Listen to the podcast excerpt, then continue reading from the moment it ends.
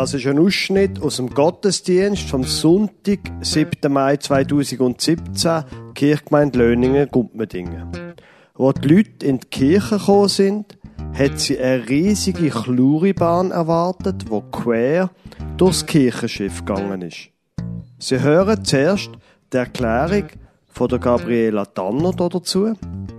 Sie hören statt einer Lesung die Geschichte von Bartimäus die wunderbaren Bilder vom Käse de Court dazu sehen Sie leider nicht.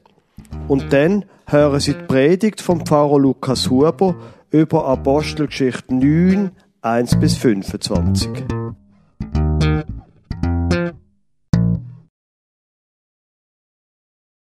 Da ist durchaus ein guter Umbau, finde ich. Die Chloribahn, die Sie hier sehen, die haben wir in der Kinderwoche hergestellt. In der zweiten Woche der Frühlingsferien hat da ja schon zum siebten Mal Kinderwoche stattgefunden für Kinder vom Kinski bis und mit zweite Klasse. Und als Premiere zum ersten Mal haben auch die größeren Kinder eine Kinderwoche Plus gehabt. Das war dann von dritte bis sechste Klasse gewesen. Und insgesamt sind in diesen zwei Kinderwochen 90 Kinder gewesen. Das war wow. grossartig gewesen. Genau. In der Kinderwoche haben wir eben das Thema Keimauftrag Paulus gehabt. Und die Größeren haben sich mit dem Text von Paulus beschäftigt. Im Laufe der Woche haben die Kleineren dann die verschiedenen Stationen aus dem Leben von Paulus miterlebt. Und am Schluss vom Mittag haben wir dann jeweils ein Teilstück von dieser Chloribahn gestaltet. Am ersten Tag haben wir das Pfingstfest Jerusalem miterlebt wo die Jünger den Heiligen Geist bekommen haben und nachher in allen Sprachen den Leuten von Gottes Liebe erzählt haben. Da sehen Sie dort ganz oben im ersten Teil der Chloribahn. Die ist vielfarbig, vielsprachig, lebendig und fröhlich. Am zweiten Tag haben wir miterlebt, wie aus dem Saulus, wo Christen verfolgt hat, der Paulus geworden ist, wo allen Leuten von Gott erzählt hat. Unterwegs nach Damaskus hatte Saulus nämlich plötzlich ein helles Licht gesehen und die Stimme von Jesus gehört, die ihn gefragt hat, Saulus, wieso verfolgst du mich? Der Saulus ist dann blind worden und nachdem er zu Damaskus das Augenlicht zurückbekommen hat, hat auch er an Jesus geglaubt und sich taufen lassen und ist eben vom Saulus zum Paulus geworden. Da zeigt der zweite lange Abschnitt, wo zuerst schwarz ist blind und nachher wieder farbig, wieder sehend. In seinem Leben der Paulus auch immer wieder im Gefängnis. Er ist dort aber nie entmutigt oder hat gejammert, sondern er hat immer Gott vertraut und sogar Loblieder gesungen. Und Gott hat ihn aus dem Gefängnis befreit. Da der dritte Teil der Chloribahn unschwer als Gefängnisgitter zu erkennen und Loblieder. Wo der Paulus denn während seiner Reise auch erfahren hat, dass der Christen in Jerusalem materiell nicht gut geht, hat er in einem Brief die Christen von Korinth dazu aufgerufen, einander durch zu helfen und die Liebe von Gott nicht nur mit Wort, sondern auch mit Taten weiterzugeben. In dem Fall hat er dann Geld gesammelt und auf Jerusalem gebracht. Darum der Teil da mit der Ersthilfe und Notfallpflästerli vom Helfen. Während der Paulus denn die Geldspende auf Jerusalem gebracht hat, ist er gefangen worden und hätte mit dem Schiff auf Rom gebracht werden. Ein Schiff ist unterwegs, aber in einen Sturm gekommen und hat Schiffbruch erlitten. Dank Paulus seiner Ermutigung und Organisation haben alle Menschen, die auf dem Schiff sind, können gerettet werden. Die Rettung aus der Seenot, das ist dann der letzte Teil der Chloribahn. Dort wirbelt der Chlori dann noch ein bisschen umeinander. Die Lesung vom heutigen Gottesdienst ist aus dem Lukas-Evangelium, Kapitel 18, 35 bis 43. Und weil die Geschichte dieser Lesung im Käse Court Bilderbuch vorkommt und weil sie keine Teenager sind, schon, schon Erwachsene, habe ich gedacht, ich würde Ihnen die Geschichte mit den Bildern zeigen. Jesus wandert mit seinen Freunden, mit seinen Jüngern durchs Land. Er kommt auf seiner Wanderung auch einmal in die Stadt Jericho. Dort stehen viele Menschen am Strassenrand. Viele Menschen, wo Jesus sehen wollen. Auf der Erde, ein von denen, die dort sind, ist auch der Bartimäus. Der Bartimäus ist blind. Er kann darum nicht schaffen. Er muss betteln. Wo der Bartimäus hört, dass Jesus vorbeikommt, da fährt er an rufen. Jesus, hilf mir!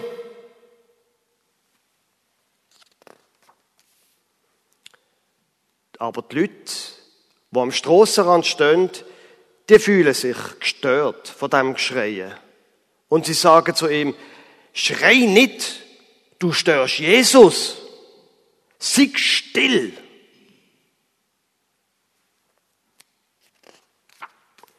Aber der Bartimäus schreit noch viel lauter, Jesus, hilf mir! Jesus, hilf mir!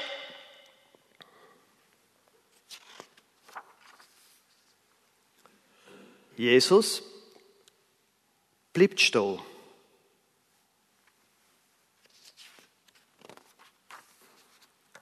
Er sagt, rufe den Herr zu mir.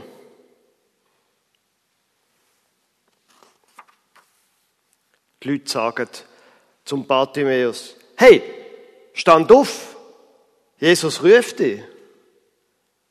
Der Bartimäus wirft seinen Mantel auf die Erde und läuft zu Jesus.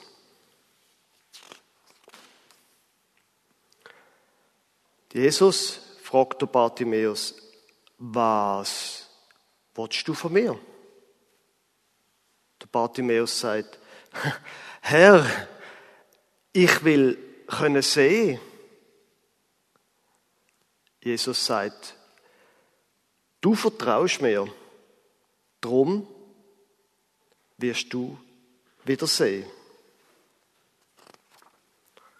Und plötzlich, plötzlich kann der Bartimäus wieder sehen.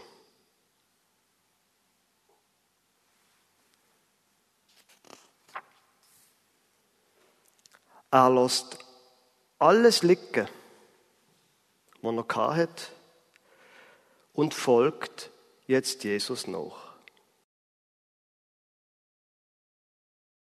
Der Predigtext habe ich gedacht, wenn wir schon die Chlyribahn hier in dieser Kirche haben, kann doch nochmal die Geschichte sein vom Saulus. Ich lese Ihnen aus der Apostelgeschichte, aus dem Kapitel 9, Vers 1 bis 25 vor. Saulus aber schnaubte noch mit Drohen und Morden gegen die Jünger des Herrn und ging zum hohen Priester und bat ihn um Briefe nach Damaskus an die Synagogen, damit der Anhänger des neuen Weges, Männer und Frauen, wenn er sie dort fände, gefesselt nach Jerusalem führe. Als er aber auf dem Weg war und in die Nähe von Damaskus kam, umleuchtete ihn plötzlich ein Licht vom Himmel und er fiel auf die Erde und hörte eine Stimme, die sprach zu ihm, Saul, Saul, was verfolgst du mich? Er aber sprach, Herr, wer bist du? Der sprach, ich bin Jesus, den du verfolgst. Steh auf und geh in die Stadt, da wird man dir sagen, was du tun sollst. Die Männer aber, die seine Gefährten waren, standen sprachlos da, denn sie hörten zwar die Stimme, aber sahen niemanden. Saulus aber richtete sich auf von der Erde, und als er seine Augen aufschlug, sah er nichts. Sie nahmen ihn aber bei der Hand und führten ihn nach Damaskus. Und er konnte drei Tage nicht sehen und aß nicht und trank nicht. Es war aber ein Jünger in Damaskus mit Namen Hananias. Dem erschien der Herr und sprach, Hananias. Und er sprach, hier bin ich, Herr. Der Herr sprach zu ihm, steh auf und geh in die Straße, die, die gerade heißt, und frage in dem Haus des Judas nach einem Mann mit Namen Saulus von Tarsus. Denn siehe, er betet und hat in einer Erscheinung einen Mann gesehen mit Namen Hananias, der zu ihm hereinkam und die Hand auf ihn legte, damit er wieder sehend werde. Hananias aber antwortete, Herr, ich habe von vielen gehört über diesen Mann, wie viel Böses er deinen Heiligen in Jerusalem angetan hat. Und hier hat er Vollmacht von den hohen Priestern, alle gefangen zu nehmen, die deinen Namen anrufen. Doch der Herr sprach zu ihm, Geh nur hin, denn dieser ist mein auserwähltes Werkzeug, dass er meinen Namen trage vor Heiden und vor Könige und vor das Volk Israel. Ich will ihm zeigen, wie viel er leiden muss um meines Namens willen. Und Hananias ging hin und kam in das Haus und legte die Hände auf ihn und sprach, lieber Bruder Saul, der Herr hat mich gesandt. Jesus, der dir auf dem Weg hierher erschienen ist, dass du wieder sehend und mit dem Heiligen Geist erfüllt werdest. Und sogleich fiel es von seinen Augen wie Schuppen und er wurde wieder sehend und er stand auf, ließ sich taufen und nahm Speise zu sich und stärkte sich. Saulus aber blieb einige Tage bei den Jüngern in Damaskus und alsbald predigte er in den Synagogen von Jesus, dass dieser Gottes Sohn sei. Alle aber, die es hörten, entsetzten sich und sprachen, ist das nicht der, der in Jerusalem alle vernichten wollte, die diesen Namen anrufen? Und ist er nicht deshalb hierher gekommen, dass er sie gefesselt zu den hohen Priestern führe? Saulus aber gewann immer mehr an Kraft und trieb die Juden in die Enge, die in Damaskus wohnten, und bewies, dass Jesus der Christus ist. Nach mehreren Tagen aber hielten die Juden Rat und beschlossen, ihn zu töten. Aber es wurde Saulus bekannt, dass sie ihm nachstellten.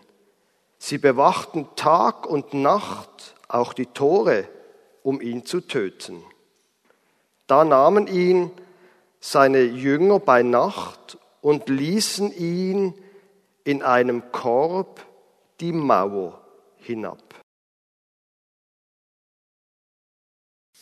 Liebe Gemeinde, da hat der Paulus ja eine ganz spektakuläre Umkehr erlebt.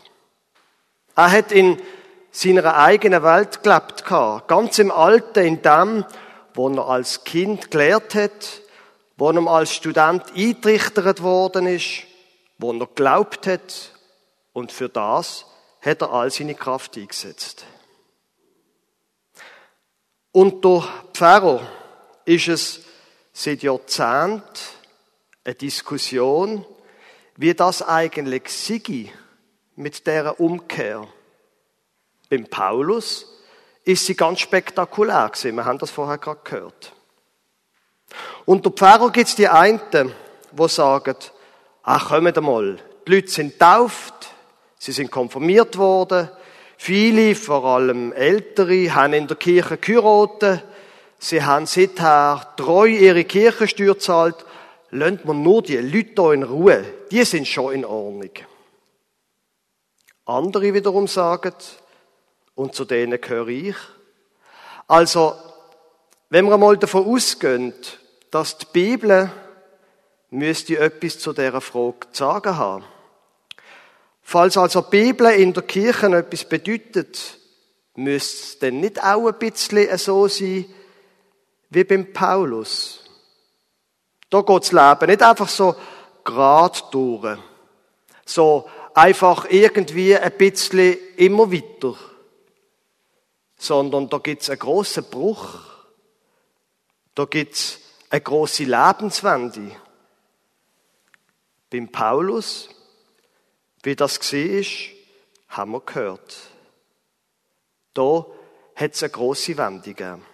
Wir können aber auch zu einer anderen zentralen Person gehen, nämlich zu der zentralen Person von unserem Glauben, zu Jesus.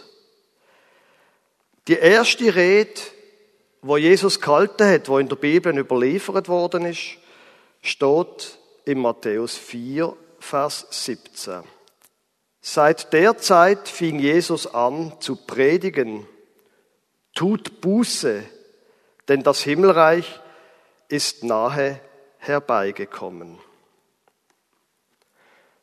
Drum, wenn Sie mir das erlauben, drum schaue ich das als meine Aufgabe an, immer wieder einzuladen dazu, Buß tun und umzukehren. Ich wollte das an dieser Stelle kurz erklären. Ein kleiner Durchgang, ein ganz kurzer durch die Bibel.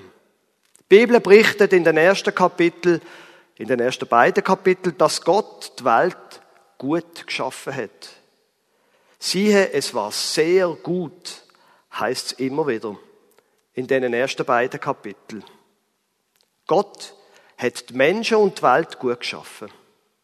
Und dann, schon im dritten Kapitel von der Bibel, die merkwürdige Geschichte vom Sündenfall.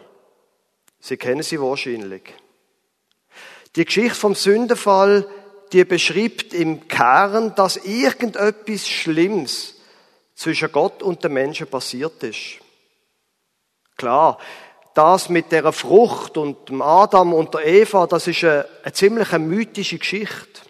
Aber im Kern sagt die Geschichte, es geht ein Riss durchs menschliche Leben. Der Paulus, da wo wir es jetzt gerade heute von ihm haben, sagt im Römer 7, Vers 19, ich will das Gute, aber ich schaff's nicht. Immer wieder tue ich etwas Böses. Es geht ein Riss durch unser Leben. Der Punkt ist wahrscheinlich zentral in der Frage, ob jemand glaubt oder nicht. Wir können es ja gar nicht wirklich erklären, aber irgendetwas in unserem Leben ist auch grundlegend schief. Wir können es uns schönreden und wir haben ja auch Übung drin. Aber wenn wir ganz ehrlich sind, es gibt den Riss, wo durch unser Leben geht. Aber die Bibel bleibt dort nicht stehen. Jesus, wir haben es vorher gerade gehört, sagt, hört einmal, ihr könnt umkehren zu Gott. Es gibt einen Neuanfang. Das ist möglich. Und Jesus sagt, ich mach die heil. Wir haben vorher eine Geschichte gehört von Bartimäus, wie Gott das Leben von dem Mensch heil gemacht hat. Das ist ein ungeheurer Anspruch von dem Jesus von Nazareth. Aber weil es immer so ernst ist mit dem, dass Menschen heil werden, drum gibt er sein Leben. Wir kommen ja gerade von Karfreitag und von Ostern her. Jesus ist bereit zum Sterben und er sagt schon vor seinem Tod, er mache das für uns. An dem Kreuz, dort trägt er all unser Versagen, er trägt all unsere Schmerz, sagt die Bibel, all das, was uns trennt von Gott. Und jetzt, sagt die Bibel weiter, braucht es nur noch einen klitzekleinen Schritt zum Frieden mit Gott. Dass wir nämlich angehen und sagen, das glaube ich Gott. Jesus, ich glaube an dich. Ich glaube daran, dass du mir vergisst, dass du den Weg zu Gott frei gemacht hast. Ich will von jetzt an die Freund sein. Ich will mit dir leben, auf dich losen und zu dir beten. Bald feiern wir ja Pfingsten, dort, wo die Chlüribahn angefangen hat. Gott gibt's sein Geist und er lebt in uns. Und das verändert unser Leben. Zurück zum Leben von Paulus. Bei ihm ist Leben immer ein Spektakel. Der Paulus ist ein extremer Mensch. Lesen Sie mal seine Lebensgeschichte. Er ist einfach ein extremer Mensch gewesen. Drum muss Jesus offensichtlich ihm auch ganz extrem begegnen. Bei anderen Menschen, da passiert die Lebenswende viel weniger spektakulär. Oder sogar komplett ohne Spektakel. Das spielt überhaupt keine Rolle. Beim Paulus aber, doch klopft's und tätscht's die ganze Zeit. Und es lohnt sich, glaube ich, wenn man die Geschichte, die ich vorher gelesen habe, wenn man dieser Geschichte noch ein bisschen weiter folgt. Wo sich jetzt also Jesus ihm offenbart, da passiert das in einem grossen Knall. Und dann, was passiert? Er aber sprach, Herr, wer bist du? Der sprach, ich bin Jesus, den du verfolgst. Steh auf und geh in die Stadt, da wird man dir sagen, was du tun sollst. Die Männer aber, die seine Gefährten waren, standen sprachlos da, denn sie hörten zwar die Stimme, sahen aber niemanden. Saulus aber richtete sich auf von der Erde, und als er seine Augen aufschlug, sah er nichts. Sie nahmen ihn aber bei der Hand und führten ihn nach Damaskus. Und er konnte drei Tage nicht sehen und aß nicht und trank nicht. Und dann, quasi ein guter Vers später, Vers 11, hat der Hananias eine Erscheinung, wo Gott zu ihm sagt, denn siehe, er betet, er redet von Paulus. Das ist ja interessant. Der leidenschaftliche und explosive Paulus, der, der nichts mehr liebt als Action, wo keine fünf Minuten kann still sitzen, der liegt auf dem Bett und betet.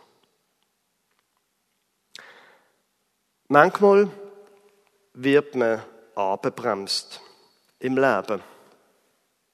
Es kann sein, dass man einen Unfall hat oder durch eine Krankheit, durch das Alter.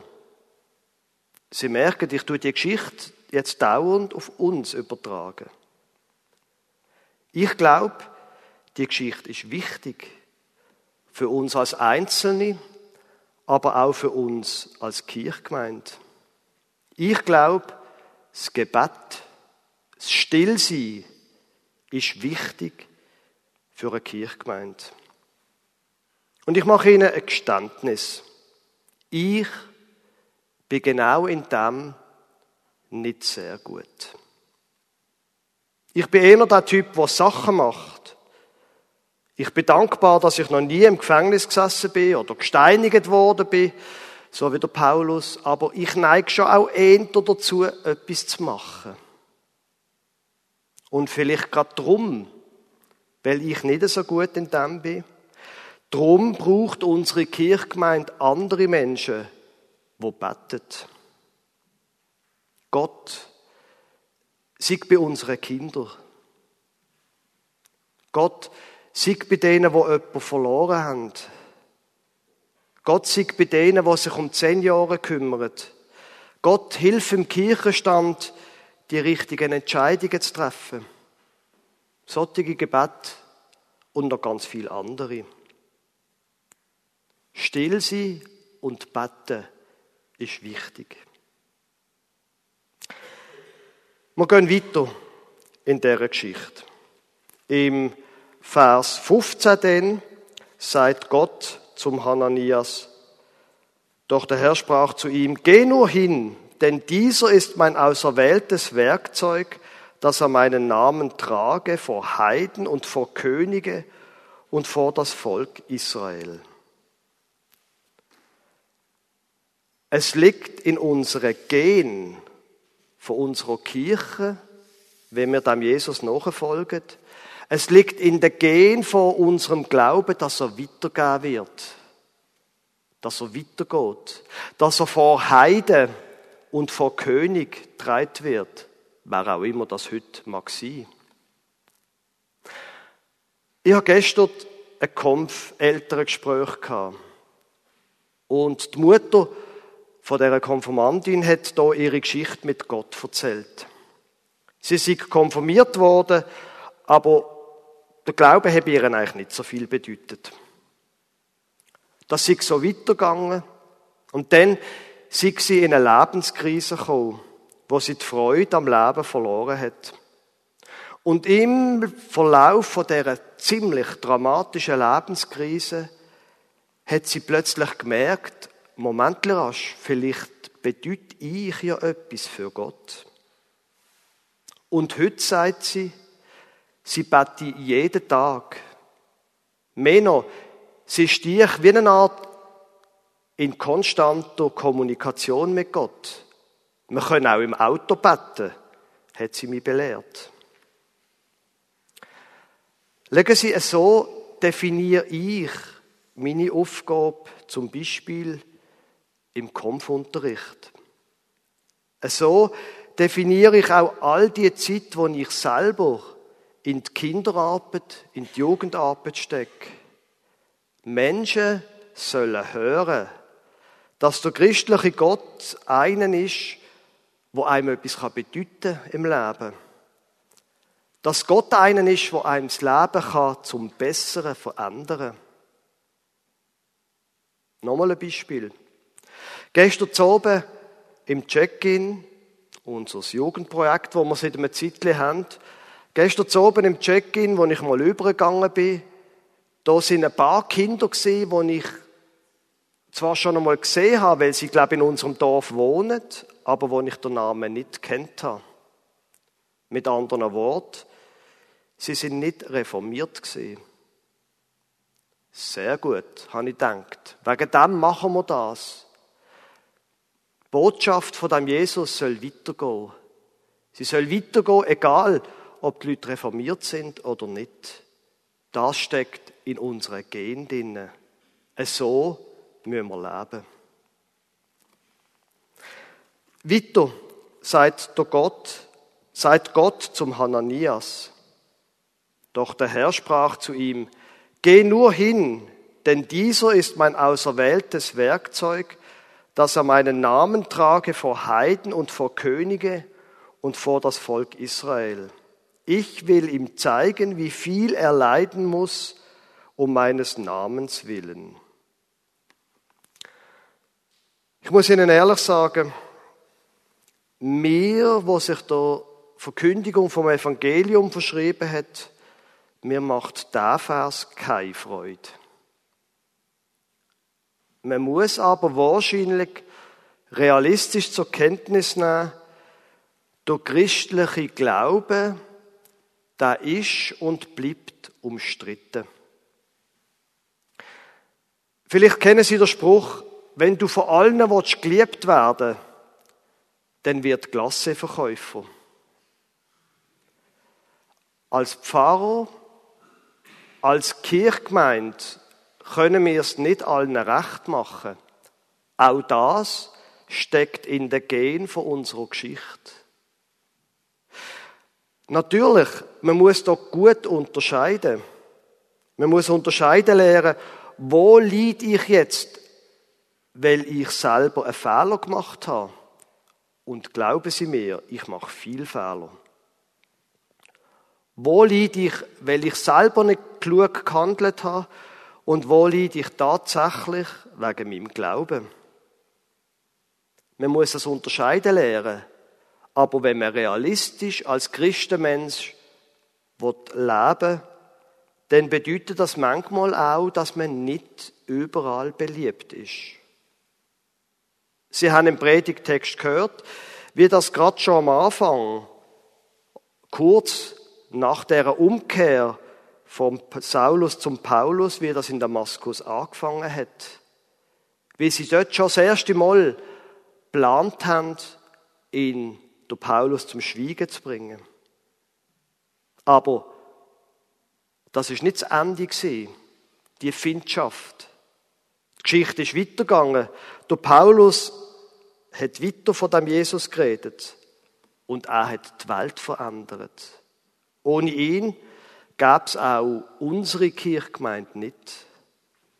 Aber wir als Kirchgemeinde, wir als Christenmenschen, wir stehen in der Tradition von dem Evangelium.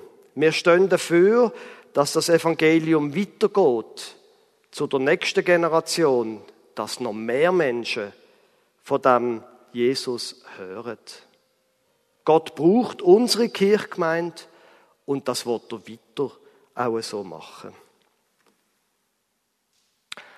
Und in dem allem, in dem allem gilt das, dass wir unser Leben können mit seinem Leben verbinden. Und wie das der Einzelne kann prägen, das hat der Hans-Dieter Hüsch sehr schön beschrieben.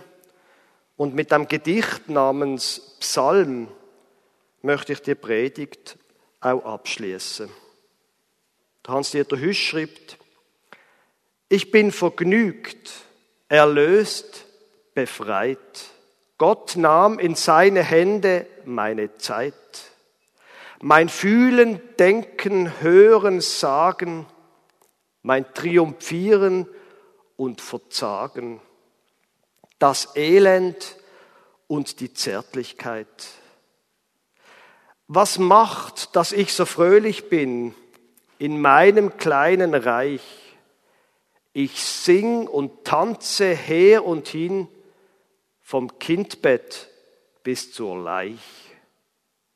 Was macht, dass ich so furchtlos bin an vielen dunklen Tagen?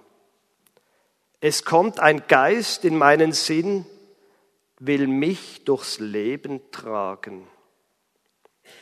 Was macht, dass ich so unbeschwert und mich kein Trübsal hält, weil mich mein Gott das Lachen lehrt, wohl über alle Welt. Amen.